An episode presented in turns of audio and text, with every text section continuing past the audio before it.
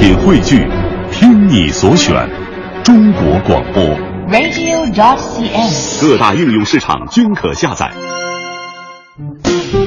心中有节奏，耳边有远方，真的不需要每个人都懂。那些气味相投的人自然会明白。生活就该有韵律，有温度，有腔调，有感觉。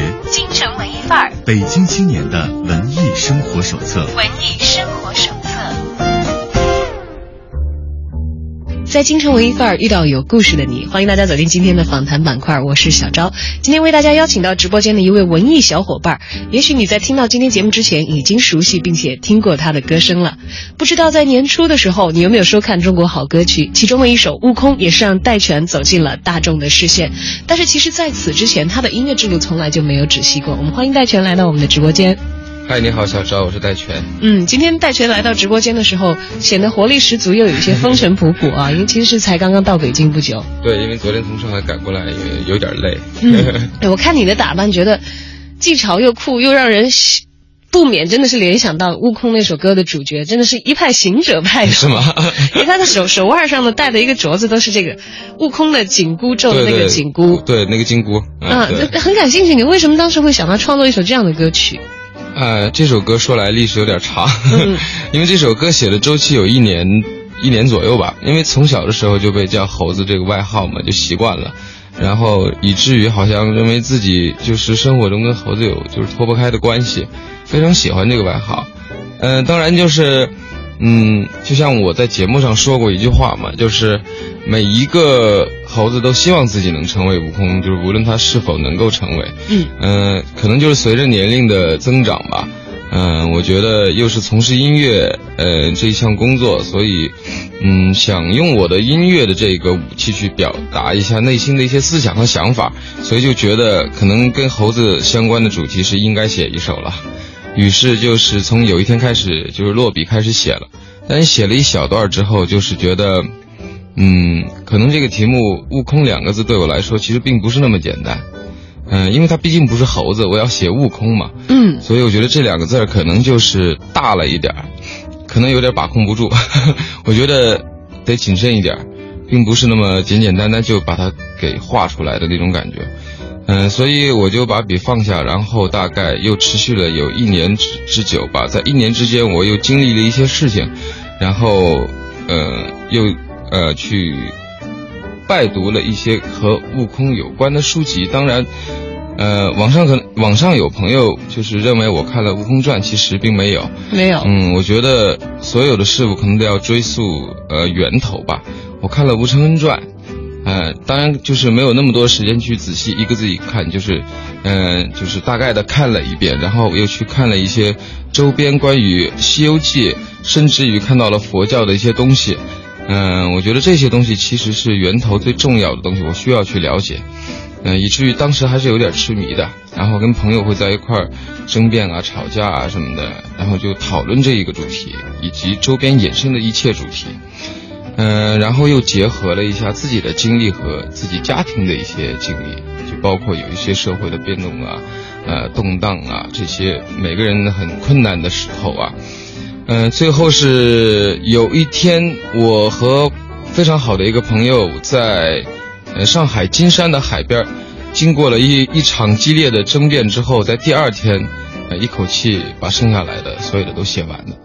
这算是完成了。哎，一口气写完的时候是什么感觉？因为我相信之前的争吵也好，嗯，呃，纠结也好，这个都是逃不脱的。因为你要写的悟空，他并不是一个大家不知道的一个新鲜的艺术形象，就是所有的可能八零后心目当中的一代的大英雄，而且是超级大英雄。对，这个特别特别得得特别谨慎。我觉得会，如果这样东西写不好的话，要不就是就是没有任何人会喜欢，也要不有的。会有很多人喜欢或者是认同吧，我觉得是一个很很很沉重的话题吧，其实。嗯，自己也很看重这样的一个题材啊。嗯、对。那在完成了的时候，呃，那个时候这首歌还没有去参加任何的比赛，没有，也没有去做任何的其他的这个推甚至连编曲还没开始做呢。还没有开始做啊、嗯！当时有对这首歌的前途有过预估吗？其实有一点想法，因为我这个人比较属于那种可能不是太喜欢那个。嗯，好像把自己的成绩会想成想象成什么样，我只在比较在意做的过程这种比较爽的状态。嗯嗯嗯。呃，所以想象如果以后能有更多人听见吧，可能会更好吧，也就这么想了一下。那但是参加比赛的时候就把它带到比赛，现场，真的是没想到能带着这首歌去比赛，就是其实还是挺意外的。嗯，我们知道，其实，在可能大家所没有看到的界别，因为普通我们接受新的音乐来源，也就是通过各种各样的音乐的节目，对啊，或者是像现在可能大家已经不再保有这个习惯去购买实体唱片，对但是可能比较多的是这个新的这个数字下载的渠道啊。但大家都知道，其实新的歌曲问世，它可能需要有一个漂亮的第一次的亮相，嗯这样可能会让你记住这个歌，记住创作这个歌的人，这个其实很重大的。是的，真的是的。嗯，你在完成这首歌的时候，其实当时觉得这首歌自己费了很大的力气，但是却并没有去预估它更多的前空，对没有说我要凭着这首歌要怎样。对，到比赛的时候是什么原因促使你选了这个作品？因为我相信音乐人其实在平时的生活当中积累了很多很多自己的素材和作品，个个都是宝贝。怎么挑到的他？个个都是孩子。呃，是这样的，因为嗯情况其实也有点复杂吧，因为我是呃一三年中国好声音的那个参赛者，然后当时取得了一个比较一般的成绩吧，反正也还好吧，因为我这个人心态比较好，我觉得能参加这样节目就挺好的了，然后平时还能做自己喜欢的音乐工作，然后呃在今年的时候呃。本来是其实是不知道可以参加《中国好歌曲》这个节目的，因为毕竟也是从别的节目上下来的，呃，艺人吧算是，嗯但是这个节目真的是不是在这儿要特别夸他，就是真的是可以让别人听到很多，就是他们导演组呀会对这些很好的作品。会特别的喜欢，他们会尽量把他们喜欢的作品推到这个节目上，所以当时也是，嗯，找我要了几首歌，呃，我也没抱什么希望吧，呃，甚至到最后的时候，我都以为这个节目肯定是参加不了了，然后他们打电话过来告诉我说，哎，你的悟空可以参加，啊，我当时，呃，故作冷静，啊 啊，谢谢，挂了电话以后是是是是什么反应？自己在脑海里，我觉得可能也会想一些事儿吧。对，想很多事儿。会就挂了电话之后，我会想啊，既然我要上这个节目唱这个悟空了，我应该怎么做？怎么做？怎么做？怎么去唱？呃，或者啊，我就就就是反正也稀里糊涂想了很多吧，嗯，可能会有一个那种过程的感觉。哎，我们看到在中国好歌曲这首歌你唱了以后，哇，一下子下面炸了，其实反响非常非常之好。这个我相信是对所有的音乐创作人来说是一个很爽的一件事情啊。嗯然后接下来我们也看到又有比赛，你还有一首歌《老神仙》，但是我看到那个比赛的限制好像是在十二个小时之内的一个极限创作。对但这个极限创作可能在比赛的赛制当中是极限，那其实考的可能大概就是一个积累。对，一个功力的积累，对还包括以前素材的积累，让你在这个时候拿你之前自己攒的这些货，很快的做一个快速的呈现。其实那个对于这个观众朋友们来说啊，是挺新鲜的一个事儿。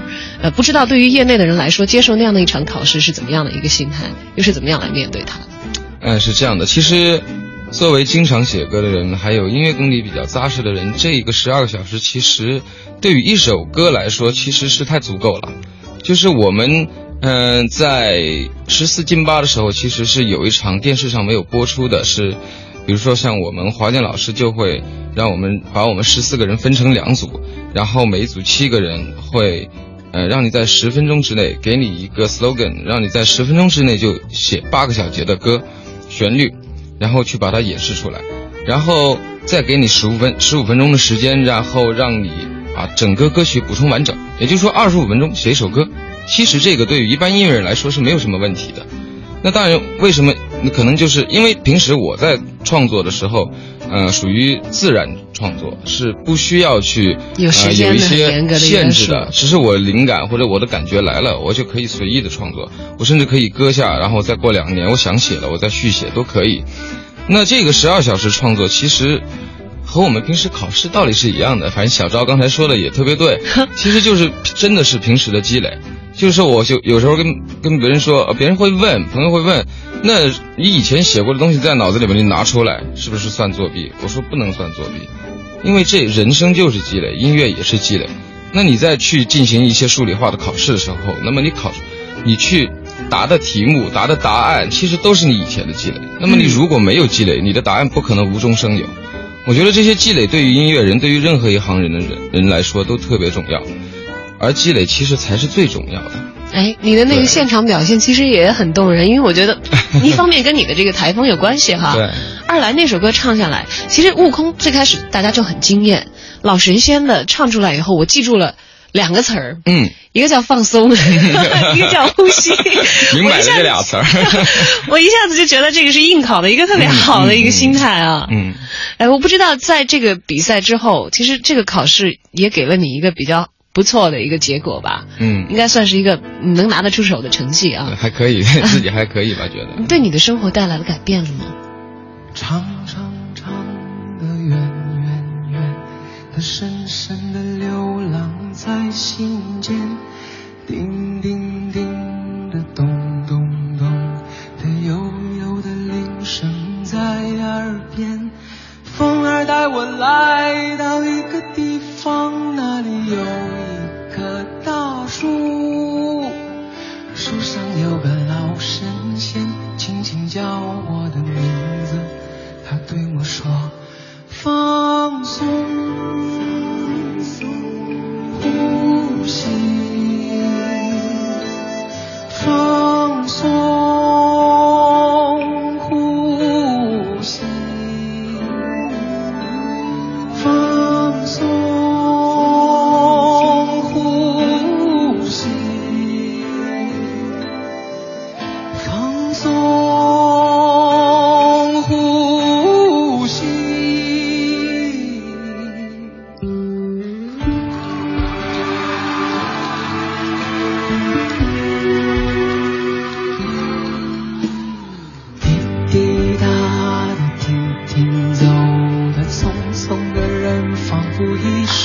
天，叽叽喳的，忙忙乱的，一转眼来不及相恋。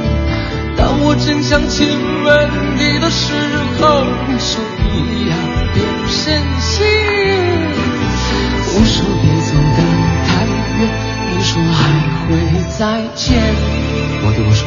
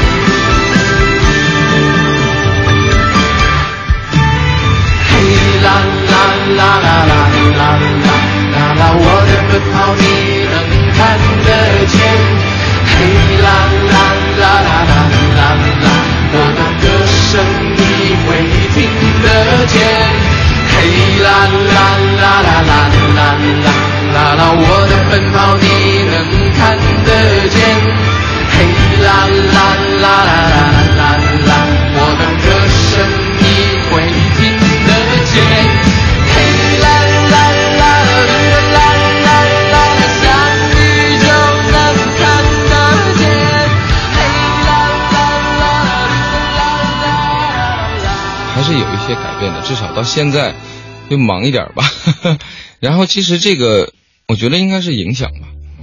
嗯，就像我刚才说的，这个节目其实让很多所谓的地下音乐、独立音乐，还有一些压箱底儿的，像我自己属于压箱底儿的很多很多作品，都让别人看见了。而且其实，他会宣扬一些，就是人性真正内心的东西，而不是那些表面上只是做给别人看的东西。像我们的很多音乐，其实都是不是要写给别人看，只是写给自己听。嗯那如果通过这个节目能够听到这些音乐的朋友，能够从我们的歌里边找到内心的共振和共鸣的话，我觉得这个是这个节目和我们自己都都觉得是最好最好的一个结果。哎，愿望是一致的。对不管对它是一档电视节目，我们是音乐人，可能在职业方面只是有交集，但是如果有一个共同的理念的话，可能是更容易把力量集合到一起。真的是的，收回自己的音乐之路吧。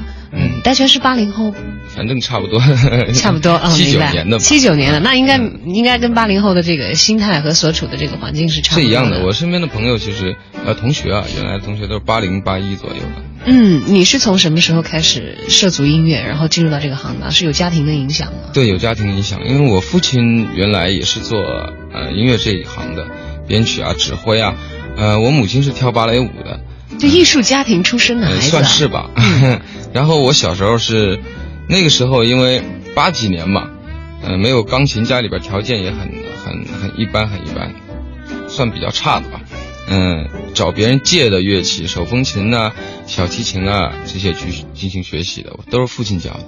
哎，有爸爸教，这省了一笔老师的钱，很好。啊，对啊，对啊，对啊。爸爸应该是一个最重要的一个老师，因为我记得有一些这个呃音乐人在回顾自己童年的时候，都会有突然一下子痴迷上呃一种乐器也好，嗯或者一种音乐门类也好，这样的一种经历。对要不然的话，可能学习音乐的道路对于很多人来说是比较痛苦的一件事情。嗯，枯燥。嗯，我有一个朋友就跟我说过，他说我父母亲都是文艺青年，嗯，然后小的时候他就被他妈妈逼迫练琴，逼迫，啊对对对感同身受。对他被逼迫练琴，练琴。他说有一天他弹这个曲子，弹到家里来收水费的人嗯都驻足不不走了，然后听的也是醉了的那种状况。嗯嗯他但是他从那以后他再也不想练习下去。他说他妈妈跟他说了一句话，嗯说你要是这时候放弃的话，你总有一天会后悔的。嗯可是他现在放弃了，他没有从事音乐行业。他说。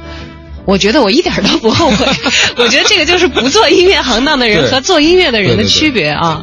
做音乐的人练下去，牺牲了自己的童年，也觉得自己一点都不后悔吧对，？我觉得，嗯，无论你是做哪一行，你其实都是有牺牲，嗯牺牲这行和那行没有区别啊，都得牺牲的。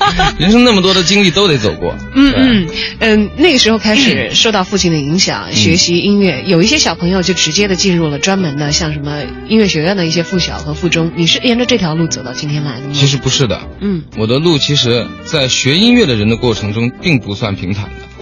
嗯，就是因为家，还是我估计还是因为家庭条件的问题吧。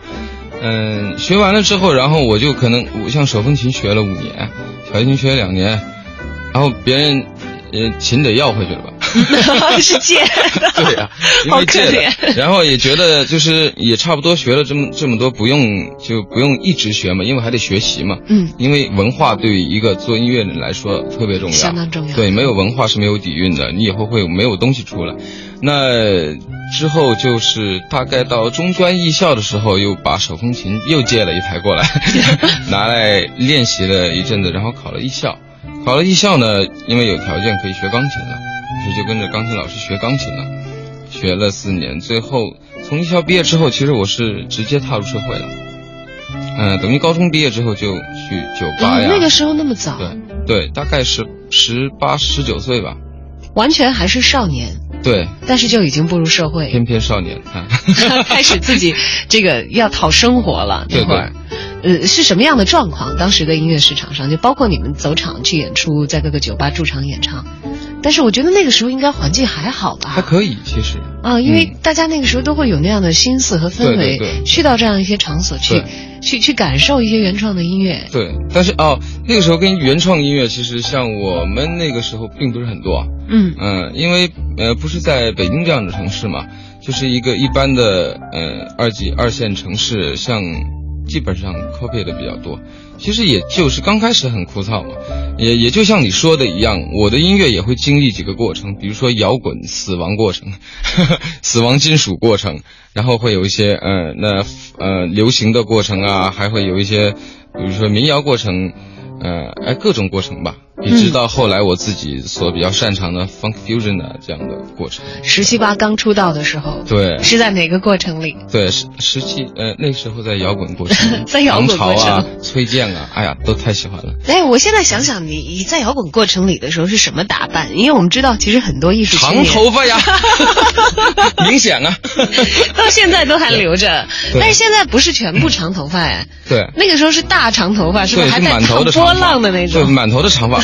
哎呀，我的头发是是免离子烫型，就不烫的时候就会非常的垂顺。对，非常的直，对，以至于没办法从中间呃就从那个中间把它分开。哦，所以那时候你烫了是吗？嗯，没烫看过一部电影叫做那个，呃，叫那个《午夜呃凶铃》吗？看过。就是那样。啊，真的。所以后来我自己受不了了，然后身边的朋友说：“哎，你这样其实太不适合了。”所以后来就其实就剪了一个正常的发型，到那段阶段也过去了啊。嗯。然后跑生活的那一趟，因为可能算是家庭的原因比较独立嘛，所以觉得自己那个时候该把自己的生存的担子担起来，而不再是依赖家庭和父母的支撑。无论是从心里边，还是形象上啊，还是服装上，还是这个你去做事的这一方面，其实都是基本独立的，嗯相对是独立的。但是后来你离开那个城市，嗯，音乐上其实也在不停的往前走。对，是一些什么样的动机促使你去改变了那个阶段的生活呢？嗯，这个是这样的，就是像在酒吧这样的场所，可能做了有十来年了吧，自己其实一直很迷茫，就是不知道，啊、以为这样就算是做音乐吧，嗯，但是 我记得那个时候最大一个那个阶段的最大梦想就是，哎呀，我要做一个音乐人，但是我真的不知道音乐人应该是一个什么样的状态。那最后还是还是那个阶段要感谢我的爸爸，嗯，他等于是把我从那个迷茫的泥潭中拉出来的人，嗯，他告诉我说，他说还是那句话，你没有文化，你持续不了你的音乐，你就是没办法支撑你的音乐。你现在这个阶段，我们觉得你还都很好，你也这么热爱这一行，你真的应该去要上一个大学了。你要深造一下。对对对，他说，嗯，最后就那个，在我二十四岁左右吧，然后我爸集结了。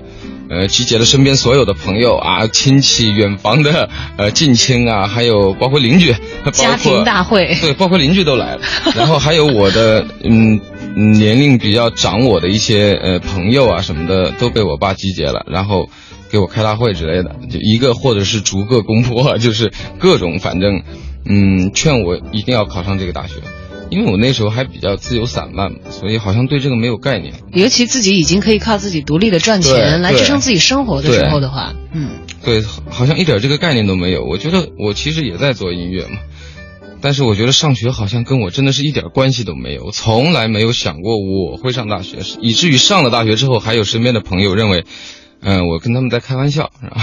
还有人不相，信不，相信，哎，说是你是不是去弄了个什么成教院啊，什么之类的？混了个文凭对，其实我说我不是啊，我考的是大学本科呀。然后正正经经又回到校园里过了几年学生的日子的。对，洞庭春尽水如天，影盘托君山。巧语问世又知散，风卷帘动船。一篙撑开浮萍散，侧过小河畔。白莲乱珠跳入船，满目红菱颤。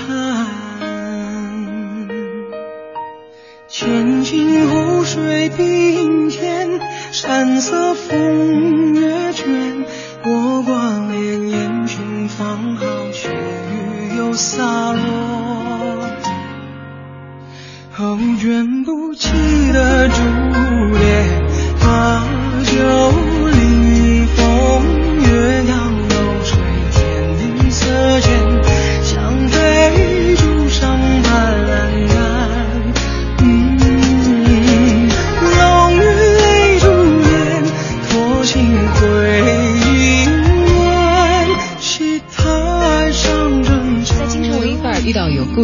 欢迎大家走进今天的访谈板块，我是小昭。不知道在年初的时候，你有没有收看中国好歌曲？其中的一首《悟空》也是让戴荃走进了大众的视线。我们欢迎戴荃来到我们的直播间。嗨，你好，小昭，我是戴荃。哎，当时考学，其实我我们都理解啊，有很多在职的人员要想再继续深造、再考学的话，是件挺困难的事情的。因为首先自己有常规的工作会占据着八个小时，那么音乐人可能八个小时的分布跟我们不一样，真的，也许是更慢、更漫长、更更散开的时间。因为也许你脑子里有一个念头，你就会为它在转转转，零碎，呃，非常的零碎，但是你相当多的精力是被它挤占的。对。那么这个时候要考学了，其实也会做一些专项的准备，就像一些比如说像器乐的一些从业者，他们要考这个专业的院团的话也好，或者是上学也好，他会有集中的这个突破和练习，是针对这个考试的。是的。那么当时要把这个状态调整出来。当时大学报考的是，嗯，作曲，作曲这个专业啊。对。其实以前也是有涉猎，也有积累，但是要临到要考试的时候，是怎么样把这个呃工作和这个上学分开来的呢？因为。尤其考完了以后可能好说了，我已经考上了，我辞去原来的工作什么样也好，所有的人都会理解和支持。但是当你还没有得到这个录取通知的时候，你要分出一部分精力来考，这个必须是内心有一个很大的一个一个驱动。我相信家人之所以可以做得通你的工作，可能还是源于自己内心虽然迷茫，但是是有一个这样模模糊糊的方向感，是希望朝这个方向去。对，就感觉远方有个亮点的那种感觉。嗯，那段备考的日子过得轻松吗？真的是备考，备考，我被他给考了。其实现在想起来，好像我这个人好像对以前的，嗯，经过的一些困难还并不在意啊。嗯嗯，感觉好像好像还挺好的。对，没觉得好像你说自己经历了什么苦和难似的，只是觉得好像是我觉得每个人对每个人都会有困难吧，就看你怎么去看这些困难。我觉得没必要把它拿出来说事儿。对，什么事情都会过去的。再说，而且。你去相比较别人，有别人比你困难的人多了去了。嗯，当时我考试那一段其实是做出了一些所谓的牺牲吧。我辞掉了工作，其实就像你刚才说的，对我辞掉了工作啊。然后第一年其实考了一个专业全省第一，但是因为英语的关系没有去上成。对，然后后来就，嗯，后来就没有考师范类学院，考了南京艺术学院。呃所以就是考进去了。当时第二年考的时候，我原来有两份工作，嗯，第二年的时候我把第二份工作也辞了，嗯，就完全辞掉了。我觉得背水一战吧，嗯。这个时候纯粹的变成。一个备考的考生，对，就是一个学生，一个学生。哎，不过心里是有底，考过之前考过全部的专业第一的。对我的专业应该没什么问题，其实对我来说还是文化课的问题。那进到学校里是不是使劲补了一补文化课，弥补了一下？真的是恶补了一下。嗯，补起来其实也没有想象的那么困难了吧？就嗯，现在想过去，我觉得还好吧。只要你认真，我觉得都其实都没有什么问题。进入艺术院校之后，对于你艺术上的学习和长进，跟以前大概进行了一个模式上的调整。嗯，会有这样的感觉吗？很，其实是一刀切的感觉。一刀切。对，对我来说真的是一刀切的感觉。我我经常跟朋友在一块聊天的时候，我说，我说我这个人就是懂事儿吧，真的算是从二十五岁的时候刚刚开始。就之前我好像都是混沌的。迷茫的少年时期持续了很久，对，然后一刀切，从二十五岁进大学之后，之前那种状态基本都没了啊，就真的就是一个好像认认真真去做音乐学习方面的人。你有点奇怪，对，一般的年轻人，在学校里是。懵懂的，我不知道的，我是迷茫的。我到了离开学校了，我踏入社会了，我开始自己挣饭钱。我知道每一分钱来的不容易啊！我我已经离开这个家庭对我一切的财务支撑了，觉得我慢慢的哎明白了，开始踏踏实实做事情。你怎么反的？其实我觉得呃。你比如说，有一些著名的运动员呢，他也会其实是在实战过后，他知道自己应缺少哪些，应该去弥补哪些。我觉得有些事情反其道而行，真的，嗯，不失为一个比较好的一个方法吧。我觉得，其实这个方法对我戴拳来说，其实还是蛮适用的。嗯，那到了学校之后，你的艺术风格已经转变到哪一个过程当中了？呃，那时候其实没有成型，谈不上风格，真的是一个学习的过程。那个时候，就是因为我其实算是野路子了，虽然是呃音乐家庭出身，但其实我喜欢在外边奔跑，就是嗯学的都是一些江湖的 一些东西。嗯，那进音乐学院之后了，我就应该好好的去束缚，把那个金箍带上，好好的去框一框自己，嗯，不能想怎么样就怎么样。给自己一种呃框架和格局，让自己身在这种嗯、呃就是框架里边去好好的做一些规规矩矩的事情。嗯，但是呃，有了这个规矩之后，好像似乎显得你更加的自由。至少我们从你的歌曲当中所理解到的是这样。对，我觉得规矩是让你的自由发挥更好的一个方法。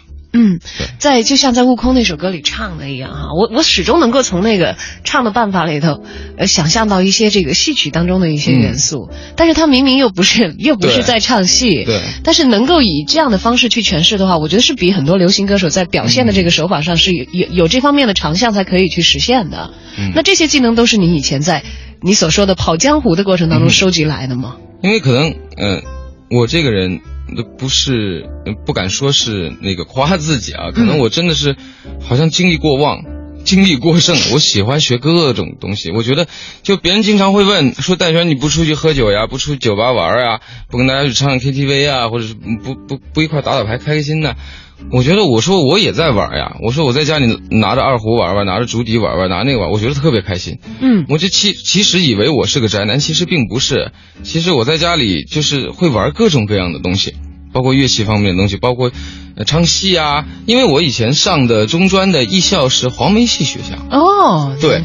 对那些呃戏曲类的腔调还是耳闻目眩的。其实哎，所以而且父亲其实原来原来他也是唱黄梅戏的，刚开始对，因就为那时候一你的那个戏曲的味道就觉得很很正，有那个正确的味道在那个歌里，。而且像我我们家庭的原因吧，对什么现代京剧啊，包括以前的一些戏曲类，包括呃江苏省的昆剧啊、洋剧啊，像这些东西都特别熟。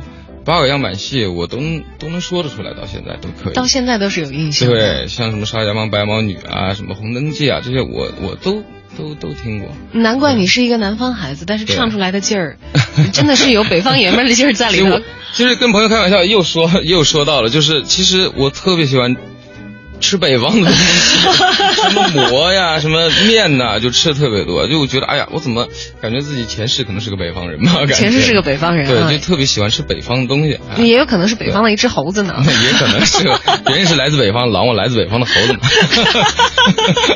给大家从这嗯个呃戴荃的这个言谈当中也能够感觉到啊，他的非常快乐的，而且是那种扎扎实实的乐观的那种在里头。呃你在朋友当中应该也是一个也挺开心的这么一个开心果吧？对，开心果绝对是开心果，呃，而且是那种意意料之外的开心果。嗯，其实音乐人我挺少见到你这种气质的，你知道吧？是吗音乐人可能像像大长头发的音乐人，哦尤其可能愤怒的我们见的很多，啊，愤怒的。深沉的见的很多，忧郁的见的很多。嗯呃，尤其像什么忧郁的、细腻的，会呃会赢得一些称号，像是什么诗人之类的哈，就觉得会呃好像很受广大男女粉丝的 青睐。但我觉得像你这个样子，特别受女粉丝的青睐。直男一个吗？哎，而在这个舞台表演方面方面啊，嗯。我们看，因为我们是看好歌曲看到你嗯。唱出来的，对，有有相当大的一部分这个歌能成，能够在比赛上出来，跟你自己的演绎也是有非常直接的一个关系嗯，的。可能是吧。啊，但是进入到这个学院学习的时候，其实你学的是作曲，对。很多的时候是在补充幕后的这一部分对自己的功力，嗯，可以说是苦练内功了，在这个阶段，真的是内功，对。嗯嗯，内家功夫练起来和台上这个要演出来的功夫，嗯其实还是两个路子的啊。嗯，但是这个台上的这个表演有没有因为那个时候在练那家功夫就中断呢？因为你说那个时候你辞职了，也就意味着可能在表演的，呃，这个部分在这一段时间里是暂时停顿的。阅尽星河，长路漫漫，烽烟残尽，独影阑珊。谁叫我身手不凡？谁让我爱恨两难？到后来，肝肠寸断。幻世当空，恩怨休怀。舍吾黎明，六尘不改。且怒且悲且狂哉，怪，不过是心有魔债。叫一声佛祖，回头无岸。贵人为师，生死无关。善恶浮世真假界，尘缘散聚不分明。canción.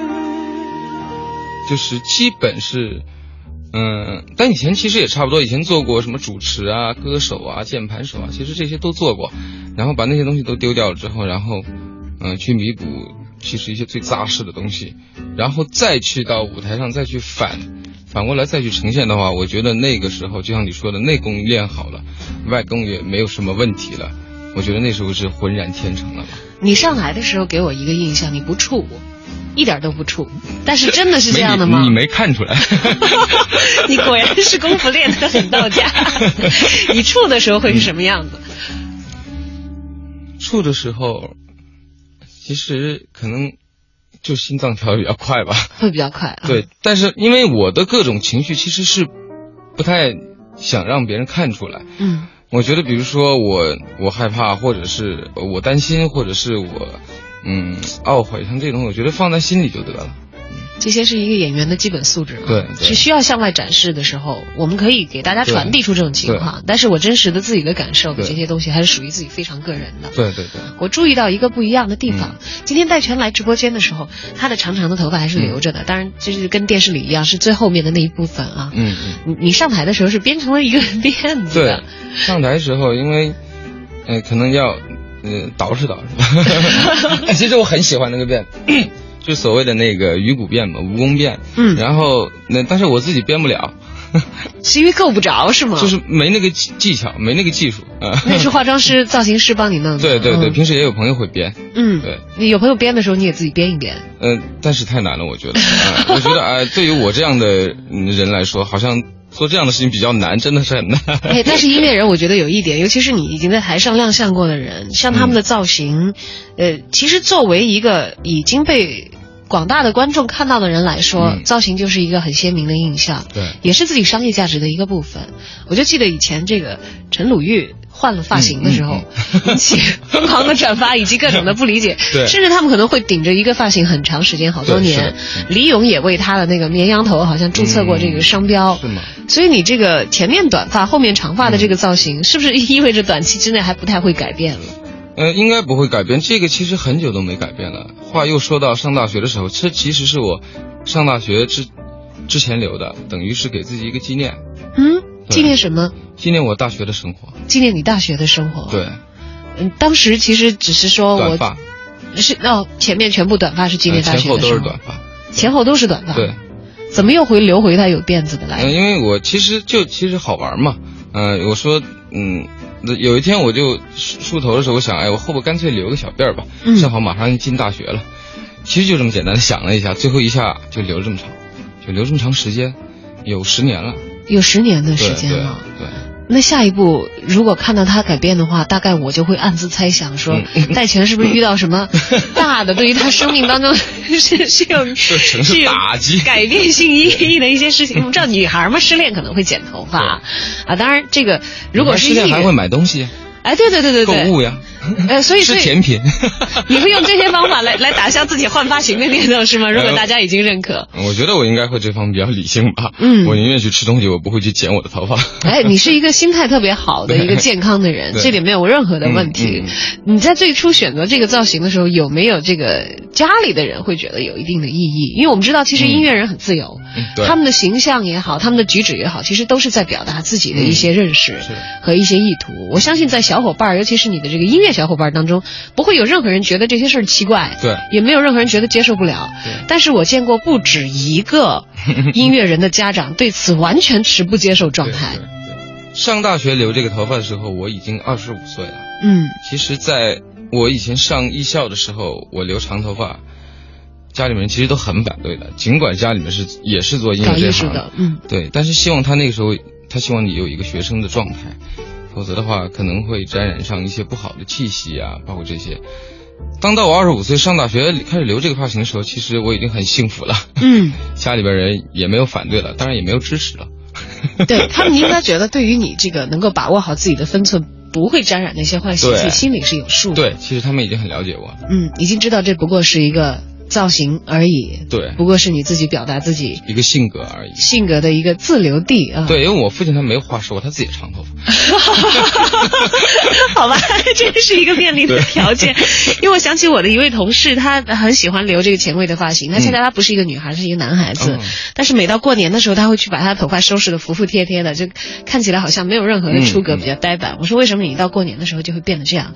他说是因为我怕我爷爷受不了。是爱他爷爷的表现。对对，他说我是怕我爷爷受不嗯了。他说但是我真的是觉得我的发型是我的一块自留地。对就我不用在平时的其他地方去争一些言语他，但是我我我决定我自己的头发什么样子，这个这个是没有任何呃没有任何人可以很明白约束我这种感受，的一件事情。我特别懂这种感受，因为每个人其实我觉得，特别是作为搞艺术、搞音乐或者 这一方面的人，可能一个自留地都还不够。嗯，就是他的他的这些性格和习惯，其实是一定是就是发散发散性的这种，然后表现在他自己作品上的。嗯，表现在作品上，这一点是喜欢作品的人就会去了解。对，而且因为你的一首歌，呃，喜欢上戴荃的人还会去寻找的一个东西。嗯那么现在其实公众视线当中最为了解的，嗯也就是《悟空》和《老神仙》这两个歌了。接着我们上哪儿去找你的新歌来听呢？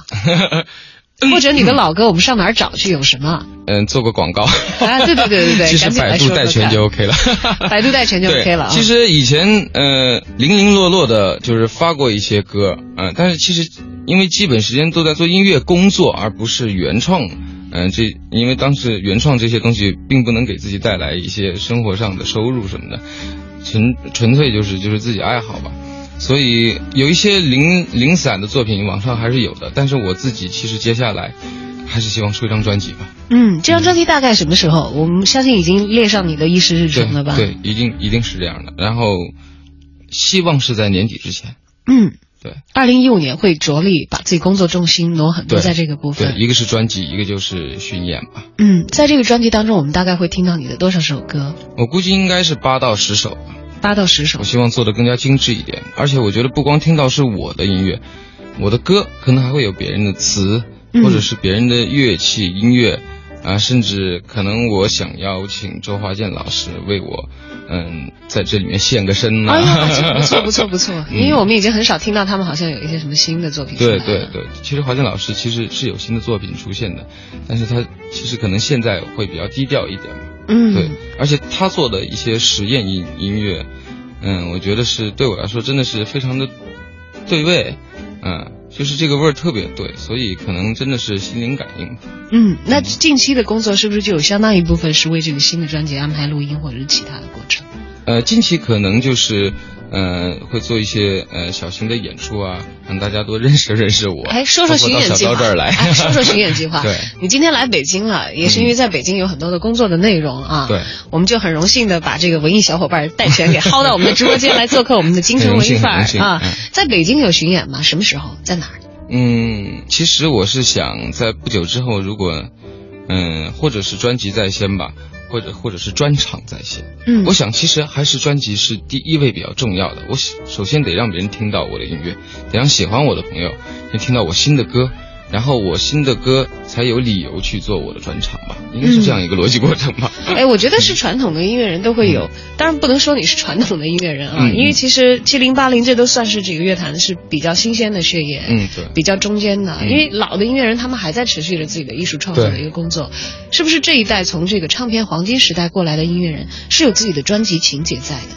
因为我们看到有些很年轻的歌手，嗯所谓的乐坛小鲜肉，嗯十几岁都不到二十岁的。他们好像至今为止没有什么专辑，但是不妨碍他们有一大票的粉丝，不妨碍他们适合现在这个网络社会的一个音乐的营销。嗯嗯，但是你你要做专辑这个概念，并且把专辑这件事情看得这么重，对。是不是跟你所经历的音乐年代给你带来的心理影响有关系？其实唱片在每个时代都是出现的，只不过它是虚的还是实的。嗯那那如果现在我希望它是一个实体的话，其实说句好玩的话吧，就是比如说八十块钱一张 CD，嗯，那你是希望在只是桌面上有一张它的图片，还是希望拿到一张 CD？其实我觉得可能每个人都希望实打实的去拿到一张 CD。对，对，包括我觉得一百年以后可能还是会这样，我是这么想啊。那比如说艺术品，它是艺术品，我认为艺术品它一定是会落地的，包括雕塑啊，你如果说以以后我的雕塑只在屏幕上出现，那我一定会希望我能亲手的摸到这张雕塑。那么我觉得，其实我对 CD 的感觉，包括我那时候买了一整橱子的 CD，我觉得把 CD 打开，然后撕掉那个包装，用手抚摸它，再去一张一张的翻看里面的对这个音乐所所倾注力量的这些人名儿，我觉得真的是感觉太不同了。嗯，对，这是一个接受这个艺术品所传达的信息的过程，它会有一种很灵光的东西在里面。很灵光的东西。对对它不仅仅是信息，对它很多时候有温度，对它有情感，对，它是血液。它有那个人活过的一些痕迹，通过这样的载体，对对传达到你的手中。好，我们也期待着戴谦赶紧推出 你的这一部分，让你的生命可以扩展出去的一个作品。那么在二零一五，除了巡演和专辑之外，还有别的什么计划吗？呃，暂时也不知道，暂时不知道啊，知道的时候一定要快来我们京城文艺范儿，跟我们的小伙伴一起分享一下你的信息。好的好的好，在这里也祝你的下一步计划能够顺利完成，期待着你拿出更多更新的音好的乐作品。谢谢小赵，谢谢，谢谢戴谦，再见。燕子啊，听我唱歌，我心爱的燕子歌，亲爱的，听我对你